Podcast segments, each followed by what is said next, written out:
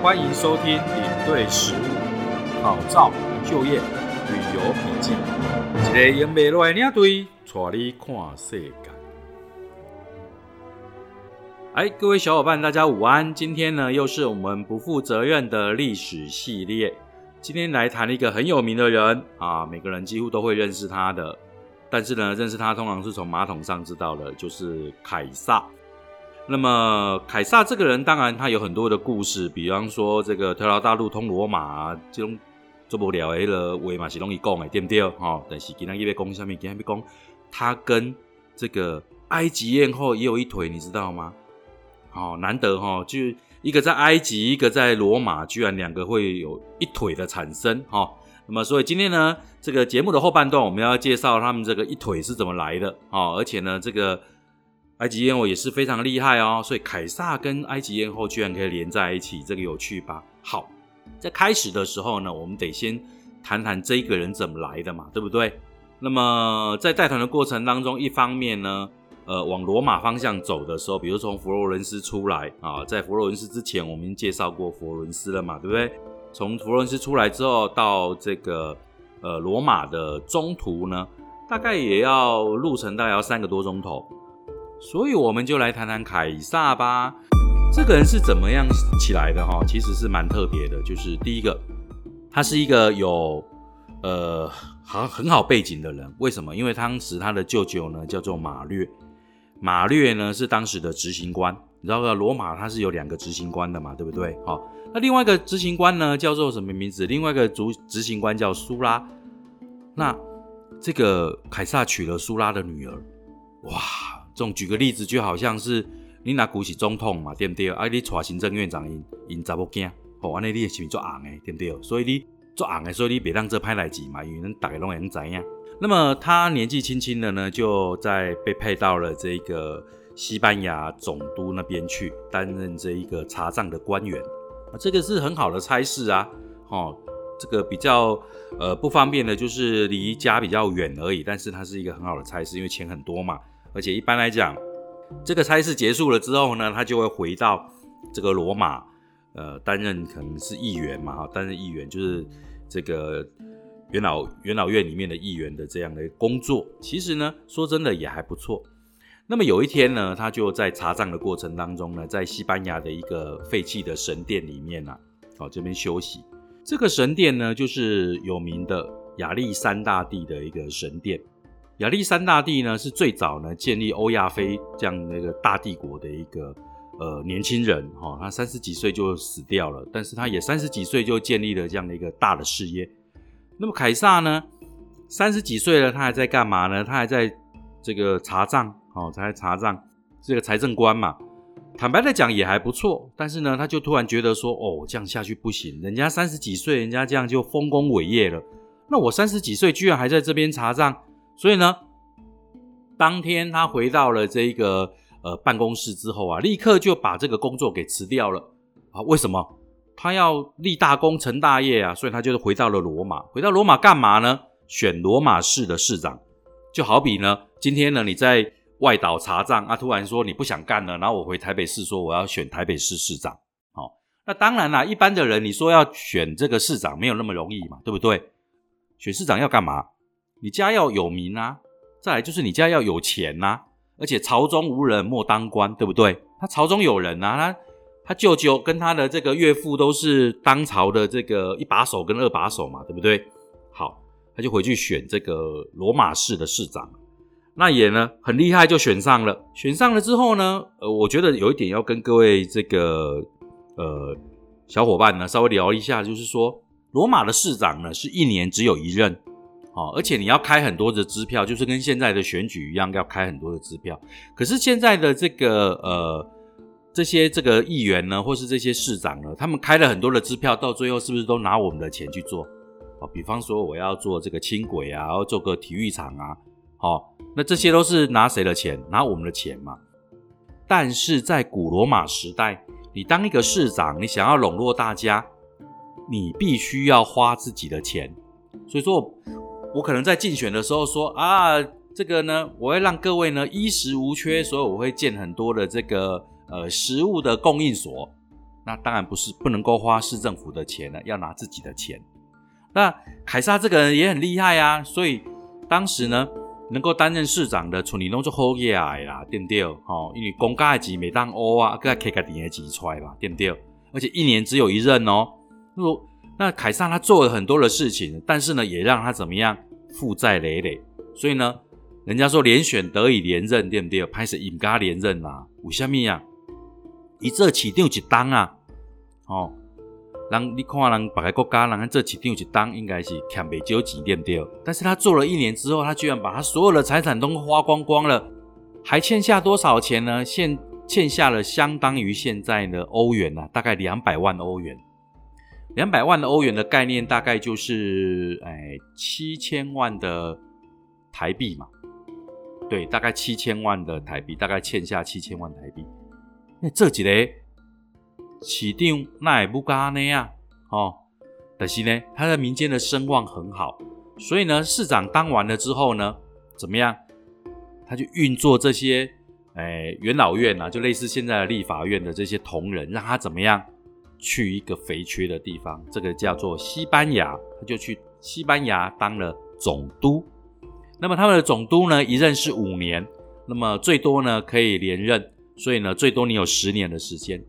那凯撒来到这个地方呢，也很不简单啊，该捞的就捞，拼命的捞。所以他的欠欠的钱呢，那一年左右他其实就还光了哦，然后又累积了很多的钱。这时候呢，他做了一件事情呢，让我们大家呢都。觉得他真的是很不错，全世界第一支这个呃职业军人的部队就是从凯撒这边开始，好，因为他帮助他的那个舅舅马略呢，在元老院推行了一个政策，什么样的政策呢？就是这以前的军人都是从这个农民征征收的嘛，可是现在打仗都要打很久啊，等农民回到家，从你捡的东西了了啊，所以他要建立职业军人的制度。但是谁要去当职业军人呢？你如果没有保险，对不对？哈，那个没有这个退伍的时候有分到这个退伍金的话，可能没有人要去。所以各位，早期的时候老蒋不是有这个战士受田证吗？哦，年当时年幼的我都觉得他好厉害，他居然可以搞出这种东西来。后来我看了历史之后才发现，全世界第一个搞战士受田证的人是谁？凯撒。啊啊，你不知道战士受田证哦？啊，你是几年出的啊？八十四年次哦，啊，我的妈呀，怎么这么年轻呢？叫一声爸爸。那个，来，那个我们家的员工呢，居然不知道这个战士受田证，这个不怪他啦，因为你们都太年轻了哈。战士受田证就是当年老蒋呢，他带了很多的这个士兵呢来到台湾，然后允诺他们说，将来呢反攻大陆，你买球，我砸你的球哦。将来呢反攻大陆以后呢，你到大陆上呢。我就给你一块田，让你好好的耕作。现在听起来感觉是画虎烂，对不对？可是当年真的有这样的一个政策啦，哈。当然后来土地没办法分嘛，所以他就给他们一些钱，把它折抵掉了，哈。好，那这个制度到底是谁先做的呢？凯撒。好，那么凯撒就先做了这个制度啊，所以人家才愿意去当。军人啊，不用在家里面种田嘛，对不对？反正我军人，我退伍之后，我有退休金，然后国家又给我一块地，那我就可以过日子了啊，对不对？所以呢，全世界第一个建立所谓的对常备的这个职业军人的，就是凯撒。那么其实呢，现在的这个军队的一个编制啊，跟以前呢，其实也是凯撒建立的哦。凯撒那时候他建立了所谓的百夫长、千夫长。哦，百夫长其实就是类似金麦士官长啊。好，所以呢，凯撒很厉害，他每一个百夫长他都认识，而且都可以叫出名字来。你看呢，杨家兄弟博刚简博个寡亲。哦，那十年的时间呢，他在那边呢建立了自己的军队。那这些人是不是效忠罗马帝国？不，效忠凯撒。为什么？因为凯撒本身注意啊，那钱东西凯撒去收刮来的。罗马帝国哦，你说它是一个大一统的帝国，但是他们那种。大一统的帝国还蛮中国不讲。中国大一统的帝国呢是怎么样？中央会派人下来，但是罗马的大一统帝国呢是中央也是派人下来，但是地方只要缴钱回去，阿被镇监的兄弟出人啊，你得喝啊，其他都不会插你。所以呢，一个总督呢可以胡搞瞎搞了哦，只要他愿意的话。好，那么凯撒经过这十年呢，生深具教训，吼就后耶啊！因为西班牙这个行省是一个呃肥缺啊，所以十年一到，大概就想要叫伊等伊啊嘛。啊，凯撒想讲啊，我七少年八少年，你得搞我叫等伊啊，啊，我以后要安怎？等于元老院养老嘛，所以就改这元老院来这讲讲，啊，办这样好了啦，派我呢去征服，哦，就是现在的欧洲大陆了，因为要爬过阿尔卑斯山嘛，哦，要爬过阿尔卑斯山。那我上次的节目有跟各位讲过嘛？之前有一位带大象爬阿尔卑斯山的嘛，对不对？那这次他要从这一头要爬过去，哦，那他带带自己的军队，那么跟这个呃元老院说啊，我的我扎格里的军队鬼，哦，他带了四个兵团过去。那元老院后来也想，也对呀，如果让他去，万一死在那边，哎，就算了，我们少一个敌手嘛，对不对？啊，如果他打下了天下，那我们还有钱可以分啊，对不对？刀切豆腐两面光，天下嘛是别外。啊，所以凯撒就就让凯撒去了，凯撒就很高兴的啊，让这个兵团呢，哎，越过了阿尔卑斯山，打了好多年的仗呢，把整个欧洲都统一了，非常的厉害。好，那么这里面有一个民族呢，其实是最让这个呃凯撒的士兵呢感到头痛的。那这个民族呢，就是日耳曼民族。那日耳曼事实上翻译过来，其实就是。有点未开化的土人的意思啊，好，那么日耳曼曼民族呢，是跟这个呃罗马是完全不一样的。你知道日耳曼是金发碧眼，大概都孔武有力，哦，女生嘛是孔武有力，哦，那么凯撒这边的罗马人呢，个子比较矮小嘛，哦，所以呢，当时的这个日耳曼人哦，如果妈妈在小孩子晚上不睡觉啊，啊，妈妈要恐吓这个小孩啊，大家都会记不？咱来讲啊，你哪个？不爱困，但你叫警察来给你理啊！哦，他们不是，哦，你哪个不爱困，我就等你叫那个矮子来给你理啊！哦，矮子是谁？矮子就是凯撒。所以在凯撒在这边呢，深具教训，所以呢，呃，建立了三个行省。你想想，以前他是西班牙总督嘛，啊，现在有三个行省，欧洲的三个行省都归他，就是现在的德国、法国，哦，还有荷兰一带，这整个都是他的哦。他还是叫总督啊，哦，那如果在南清朝的时候，就叫这下面。两江总督啊吧，哈，类似啊，因为他管好几，他管三个省诶。大概有一阵子之后呢，也快十年了，时间也到了，对不对？哦，正常来讲，元老院的这些人就想说，哦，棒利凯撒底下一捞捞了，这个西班牙捞了十年，又去欧洲又捞了十年，对不对？啊，两边弄好你捞本了，哎，给你叫等来啊，无等你你安怎？等你你反叛反叛的学面安怎？好，所以呢，就用。就当当年那个岳飞这样子嘛，哦，十二道金牌啊，要这个赶快回来啊，要这个凯撒赶快回来。凯撒呢，就带着军队呢，来到了这个卢比孔河。那么这个卢比孔河呢，就是当时呢，呃，意大利本土啊，就是罗马本省啊，好，的一个跟外省的一个边界。按照以前的规定呢，反国述职的这些官员呢，到了卢比孔河，他就要怎么样？把军队丢在这里，然后自己七个嘛，哆哆哆哆哆哆回到元老院去干嘛？述职。可是凯撒不愿意呀。哦，我有这多爱三亚吧，你叫我放弃啊，叫别人来，对不对？我不愿意呀。哦，所以他就心中呢，其实已经想好要干嘛。他就带着他的将军呢，哦，就在这个卢比孔河这边踱来踱去，踱来踱去。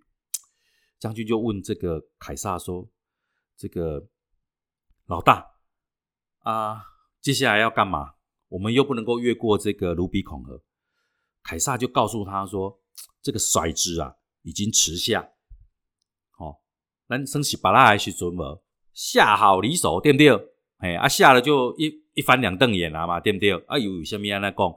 好，因为第一啦，当然是凯撒的军中让他们大叫嘛，对不对？他们大爱国会。我叫啊，大爱苏林啊，那林打开看，刚刚讲这个大爱当对嘛，其实他就黑帮老大，你可以这样想。那么这些底下的这些那个呃百夫长、千夫长啊，将军就说啊，老大说骰子已经迟下，那意思就是叫我们怎么样政变嘛，杀回去嘛，好吧？问题是要走哪一条路呢？凯撒这时候又讲了一句名言，你一定听过，从小就听过啊，条条大路通罗马啊，他就讲了这一句。靠腰啊，你不是有共还没共赶快吗？到底要走哪一条啊？哦，那将军也不是笨蛋，自己就选了一条路就走了。哦，其实凯撒他有很多的名言啊，各位有没有听过？我看我来，我征服，对不对？哦，这马是爷名言，这个名言从哪里来的？就是当年他越过阿尔卑斯山之后呢，跟征服了这些日耳曼民族之后呢，诶，跟部下讲的话哦。所以各位，现在你现在念的很多的这个经典佳句，哦，龙起记的吐槽二公哎，记得哦，他就杀回了这个元老院，哦，把这里面的这些不听话的元老院的议员呢。呃，修理了一番啊，最后怎么样？自己担任这个执政官。但是各位啊，执政官一次两位啊，对不对？可是我凯撒的权力又赢过怎么样？执政官，所以他就自己在这两个执政官上面呢，再设了一个职位，叫做独裁官。那底下这两个执政官呢，就由他最信任的安东尼。我跟你讲，安东尼的故事也很精彩哦。安东尼有点像是这个《海贼王》里面的香吉士，哦，因为生长在这个希腊的这个阳光的岛屿，所以他呢风流倜傥，哦，而且很会讲话，就是出一嘴的爹啊，你知道不？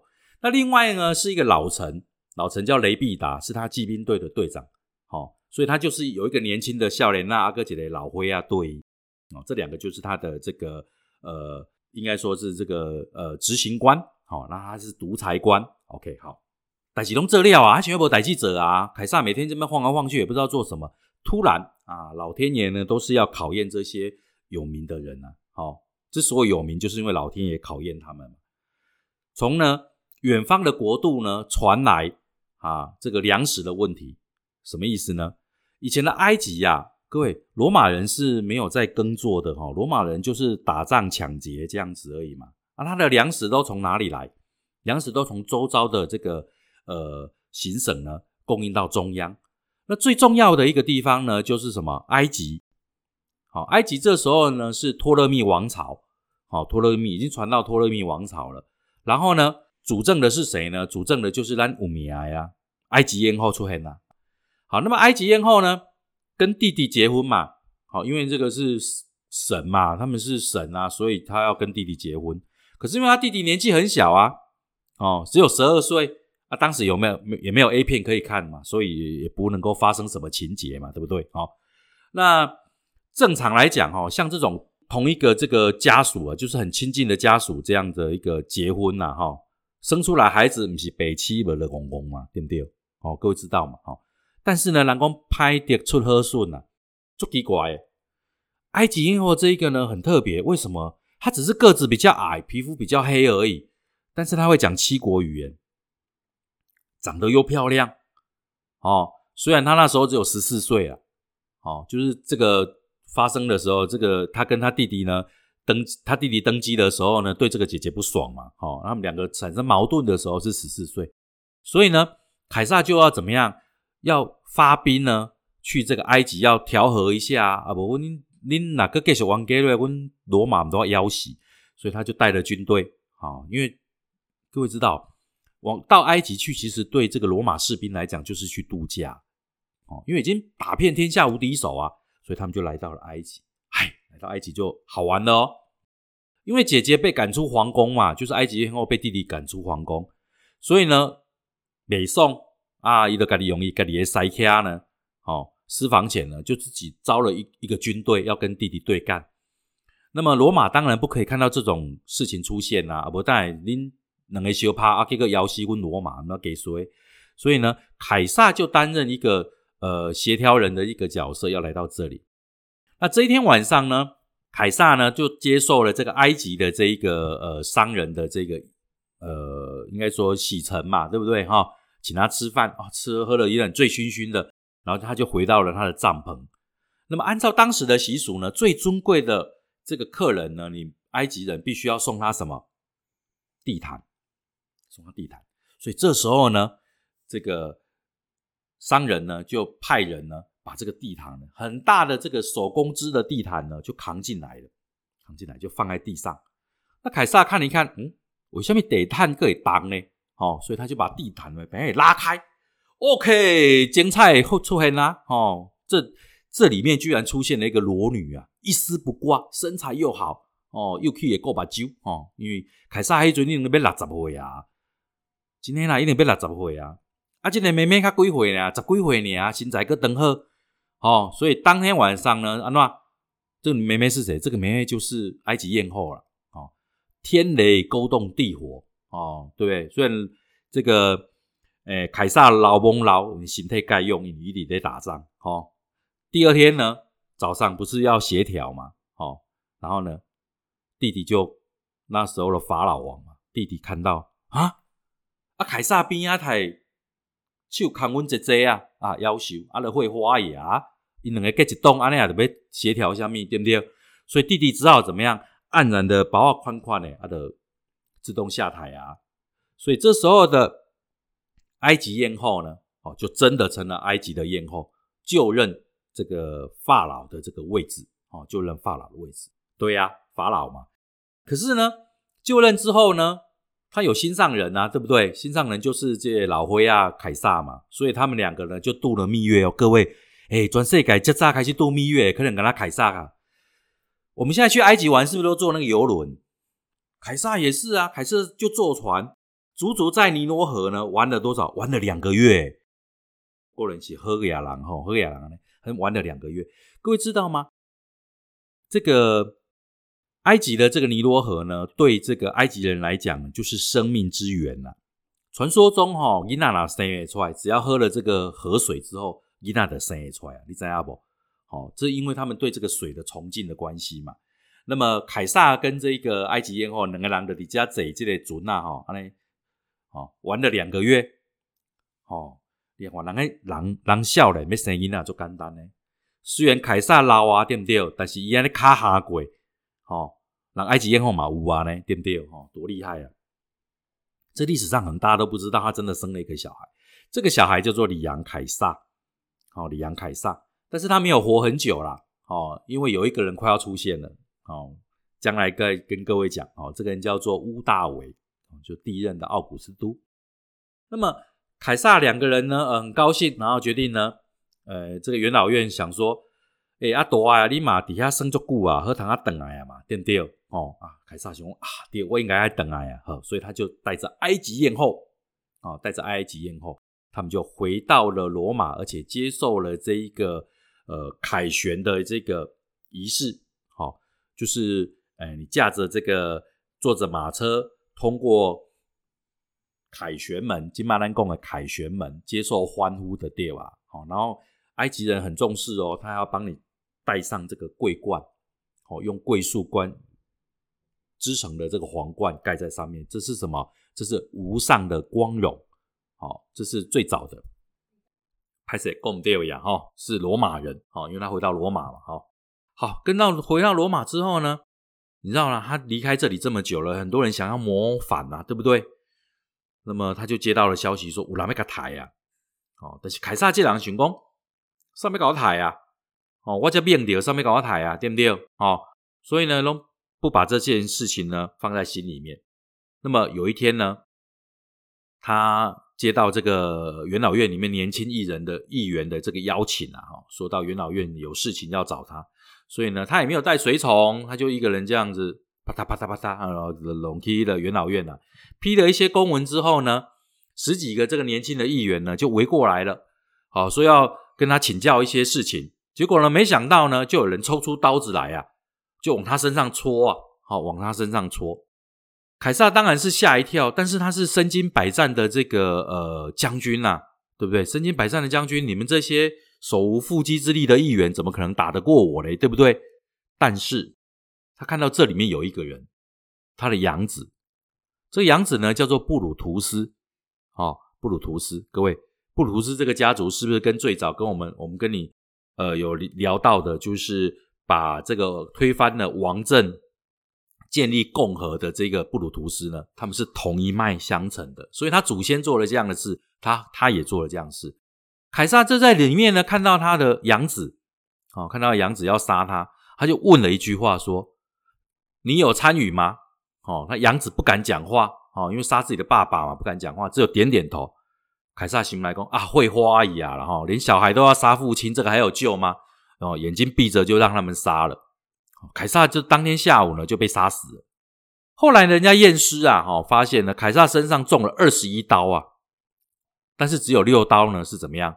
真正中要害哦，可见的这是被乱刀插死的。那么当然了，后来凯撒就怎么样，就就被杀死了啊！被他杀死以后，被人家杀死以后呢，我觉得呢，呃，有这么一个野史的一个记载了哈。事实上，凯撒为什么会放任人家把他杀死，有一个很重要的原因，就是当时他应该已经得到了，好帕金森氏症，哦，对啊，他的手会抖啊，哦，这个是根据后后代这个科学家的一个研究，那所以他必须，他不想要，他想要死的有尊严一点嘛，哦，反正就就让他们把他杀死，为什么呢？帮他们杀死他之后呢，他就可以让他另外一个养子乌大维。来接任，让乌大维把这些等于是自己当饵嘛，把这些反叛的议员通通都杀光。那他怎么做呢？他也很厉害。他不是有一个部下呢，叫做安东尼吗？安东尼是请问香吉士啊呢？啊，做个公务员啊，哦，所以呢，在他的丧礼上面呢，安东尼就发挥他那个演说家的这个口才，他就把那个紫色的袍子拿出来，就是凯撒身上披的紫色的袍子，哦，就说，哎。这上面呢，充满了这个刀孔。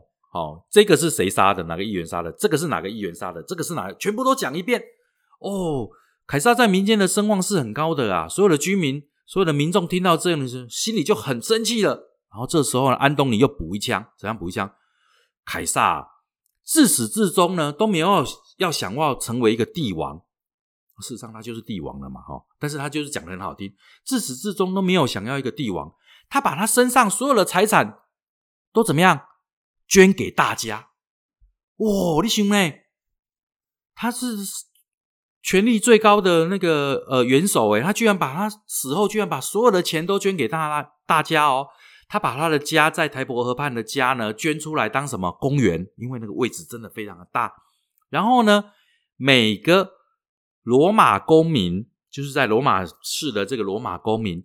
每个人都可以拿到他的现金遗产，据说了哈，一个人可以拿到大概新台币四万块钱左右。你想，这样不是有这么慷慨的一个帝王，对不对？这时候就有人在底下啊，哦，因为拿人手短，吃人嘴软嘛，对不对？这时候就有人讲了啊，我们要找出凶手啊，对啊，对，找出凶手，好，很好，名气可用，对不对？大家就开始要把那些。杀他的议员呢，通通都抓出来啊！经过了一年半，大部分的这些有参与的六十几个议员呢，都被杀了。最后一个就是布鲁图斯，他跑了，跑到最后呢，在一个农舍里面呢，被这个军队发现了。那最后没办法，他也只好自杀啊，否则被抓住会更惨呢。在罗马哦，如果这个被判刑哦，会。有一种刑罚叫做法西斯，各位有没有听过？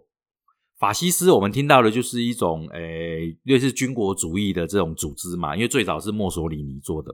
事实上，法西斯是一种刑罚，古罗马的刑罚，它就是呢，把棍子啊，像那去卖藤条不，绑成一束，绑成一束，啊，另外一头是一把刀，然后用这个行贡卡称的电啊，好，把你全身打得皮开肉绽之后呢，用背后那一爪，另外一头那个那个刀子把你的头砍下来。这个叫法西斯刑法，哦，那所以被抓到会很惨啊，所以干脆就安诺归去来兮嘛，归去来兮，哦，开始嘻嘻也的喝。这个就是凯撒，哦，这样非常完美的一生呐，哈。那么凯撒他死后，当然他培植了这个屋大维，我们下次再讲。所以呢，呃，埃及艳后怎么样呢？哦，大家一定很关心，你放心好了。他很快的就跑回了埃及，又重新担任了这个女皇，对不对？埃及的法老嘛，哈，女皇。然后呢，第一个男人虽然倒了，不过不担心，很快的下一个男人就要出现了。所以，我们下次就来讲下一个男人。好，OK，我们讲今天的节目呢，就到这边啊，非常的谢谢大家。好，记得大家要收看 Uncle No Hair 哦，拜拜。离开之前记得订阅领队食物。考照、就业、旅游笔记，拜拜。